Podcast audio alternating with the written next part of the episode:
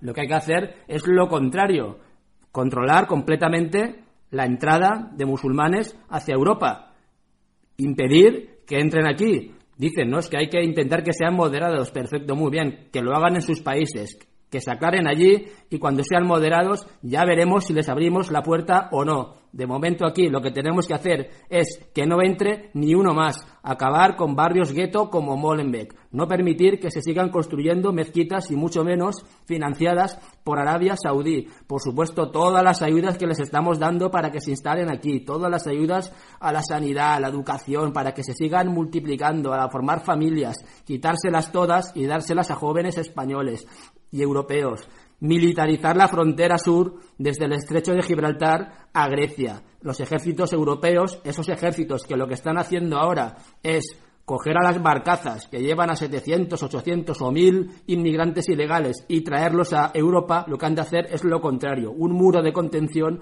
para que no entre aquí nadie. Turquía, por supuesto, no puede entrar en la Unión Europea. Y vemos que hacen lo contrario, en vez de militar la frontera sur, lo que hacen es debilitarla, como lo han hecho Grecia, y promover partidos de extrema izquierda que directamente odian a Europa, como Podemos en, en España, como el Movimiento Cinco Estrellas en Italia o Siriza en Grecia.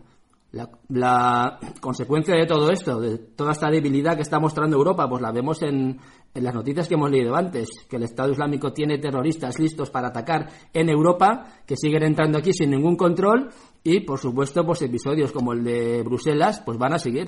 Y van a seguir porque le estamos dando alas también, no solo al Islam, no solo al integrismo islámico, sino a uno de sus principales promotores, que es Turquía. Ya hemos comentado antes la noticia de que Turquía deliberadamente exporta terroristas del Estado Islámico a Europa, pero es que vamos un poco más allá y os aconsejamos un artículo muy interesante publicado en la red Voltaire que directamente dice que Turquía reivindica el baño de sangre en Bruselas. No es que lo reivindique directamente, pero sí que los analistas de esta página web han llegado a la conclusión o eh, analizan lo que, lo que ha pasado y que realmente lo que pudo ocurrir en Bruselas fue un recado de Turquía que subcontratando a terroristas islámicos, pues eh, le mandó, como digo, un recado a los europeos por ayudar en exceso a los kurdos. Mientras tanto, siguen llegando refugiados a las costas de Grecia y de Europa. El acuerdo con Turquía no ha servido de nada.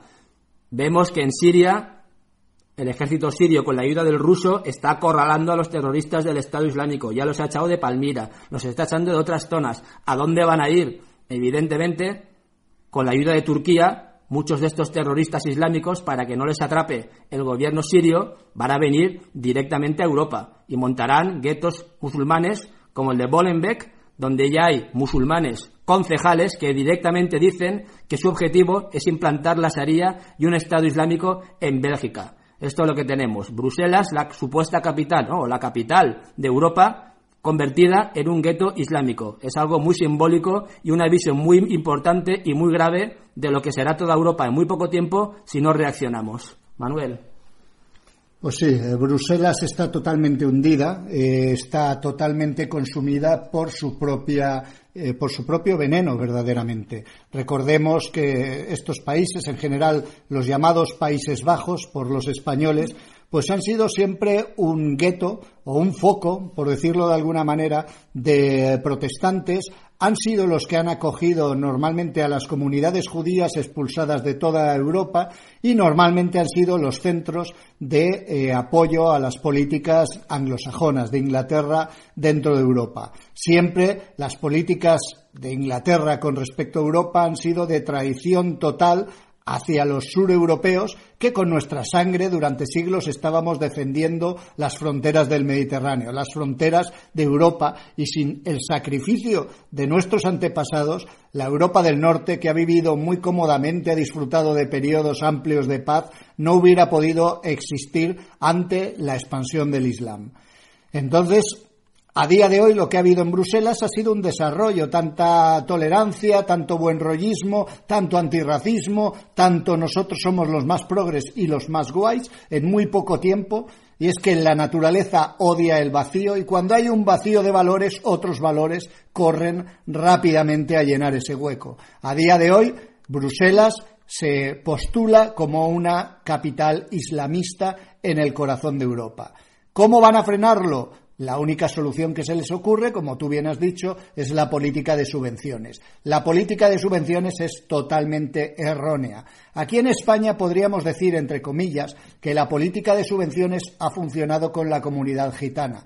La comunidad gitana a base de recibir barbaridades de, de, millones de euros del presupuesto público, Prácticamente lo que no se le ha dado a ninguna familia con necesidades lo ha recibido esta comunidad que llega a vivir en el lujo ostentoso y hortera. Lo estamos pudiendo ver en programas de estos realities que ahora se han puesto de moda sobre el pueblo gitano. Pero bueno, sí que se les ha conseguido apaciguar en comparación de cómo estaban en los años 80 o 70 con esta, esta política de subvenciones del todo gratis, de darles repito, barbaridad de dinero que jamás se le ha dado a una familia española tipo. Pero se ha conseguido una cierta paz. Se ha conseguido que se les vea como un grupo eh, simpático, un grupo dedicado al arte, aunque son una minoría. Estamos hablando de llevar esa misma política con millones y millones de musulmanes. Una política errónea, porque en la mentalidad del musulmán cuando ve que él aquí no tiene que trabajar, cuando ve que él recibe todo gratis, cuando ve que él no es castigado por sus crímenes, cuando ve que él puede violar a una chavala europea y blanca sin ningún tipo de represalia, él lo toma clarísimamente como un mensaje de Alá. No entiende en su cabeza que el pueblo europeo pueda ser tan estúpido. Él cree que verdaderamente Alá ha intercedido por él y le está entregando lo que en su derecho y en su justa medida le corresponde. Por lo tanto, toda política de subvenciones del todo gratis está dañando a aquellas personas musulmanes honradas, que por supuesto las hay como en cualquier pueblo, en cualquier colectivo, en cualquier religión, que sí les gustaría estar trabajando en Europa, mantener hasta cierto punto su identidad y su cultura, y no sentirse criminalizado o odiado por el resto, porque esta, esta minoría de musulmanes que hay, honrados, repito, empiezan a ver que en cualquier momento el león va a despertar y que en Europa puede correr la sangre y puede haber una explosión. Toda aquella gente que dice, no, es que no es posible expulsar ya a los musulmanes, nunca se podrá hacer eso, bueno, que recuerden cómo fueron los procesos de descolonización. Por ejemplo, el proceso de descolonización de Argelia. En muy pocas semanas, millones de franceses salieron huyendo de Argelia. En muy poquitas semanas. Y no sin combates. Así que todo proceso, por mucho que nos estén mintiendo y por muy dura que sea la realidad, es reversible. Y esto es reversible y los musulmanes, que no son tan tontos para este tipo de, ideas como los europeos que estamos hablando claro a gilipollados, tienen claro que ese proceso se puede dar y hay algunos que verdaderamente temen porque ¿qué está sucediendo en los países árabes? ¿Por qué los países musulmanes son así? Pues porque están llenos de musulmanes. Si los países europeos y cristianos se llenan de musulmanes, serán como los países musulmanes. Esto que parece una perogrullada es así. No hay una especie de magia que hace que en Europa estemos bien porque somos ricos y buena gente y tal, y que si sustituyes a los europeos y los sustituyes y colocas a otra gente, esa gente va a pasar a comportarse como europeos. Este es un pensamiento mágico y estúpido. Esta gente, cuando sean mayoría en Europa, se comportarán como lo que son, como tribus ancestrales, tribus, muchas de ellas, como los gobernantes de Arabia Saudita, que ahora dirigen el mundo, que hace 70 años, algunos de ellos todavía vivos, Estaban con caravanas del desierto y camellos hasta descubrir los pozos petrolíferos. Es que esta es la realidad de gente que a día de hoy está imponiendo sus condiciones en el mundo, de familias que ocupan los altos puestos de dirección y de influencia en las alianzas de los Estados Unidos de América, como la familia Bin Laden. O sea, es que hace nada, hace nada, repito, estaban en la edad de piedra esta gente.